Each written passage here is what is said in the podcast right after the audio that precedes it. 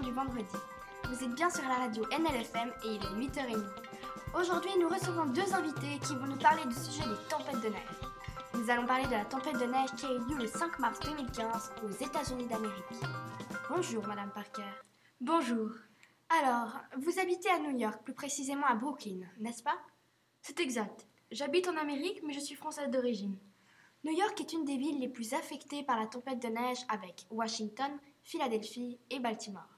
Oui, les alertes aux tempêtes de neige concernent 29 millions d'Américains depuis le Texas jusqu'à l'île de Nantucket. Vous avez assisté à la tempête de neige. Comment avez-vous réagi?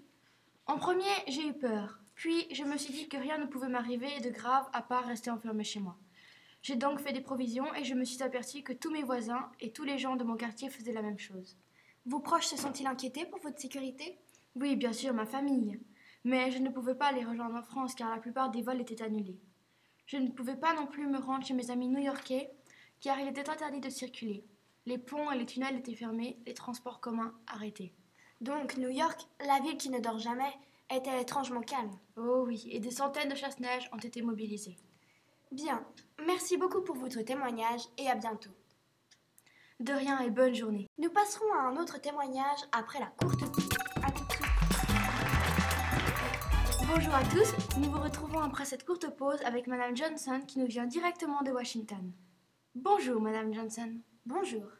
Alors, vous avez effectivement assisté à cette tempête de neige qui s'est abattue le 5 mars 2015 dans l'Est et le Sud des États-Unis d'Amérique. Oui, effectivement, c'est assez effrayant car nous devons rester chez nous en attendant que ça se calme. Comment la tempête de neige s'est déroulée dans votre ville? La neige tombait de rue jeudi matin où elle pouvait atteindre 18 cm. Elle était accompagnée d'une chute de température jusqu'à moins 13 degrés Celsius dans la nuit. Au plus fort de la tempête, il y avait des chutes de 3 cm de neige par heure.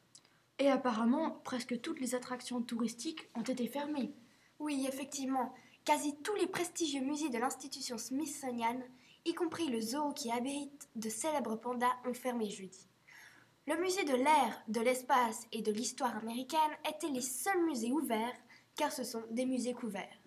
Même la Maison Blanche a fermé ses portes. Alors les enfants ne sont pas allés à l'école. Non, de nombreuses écoles ont aussi été fermées à Washington et dans ses environs. D'après mes sources, un avion a glissé en atterrissant. Effectivement, cet accident a quand même blessé 24 personnes.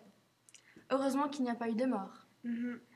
Et d'ailleurs, pour éviter d'autres accidents de ce genre, lors de chaque tempête de neige, les vols sont annulés. Chère Madame Johnson, nous vous remercions pour ce témoignage très intéressant. C'était un plaisir. Merci à tous de nous avoir écoutés et à vendredi prochain sur la radio NLFM.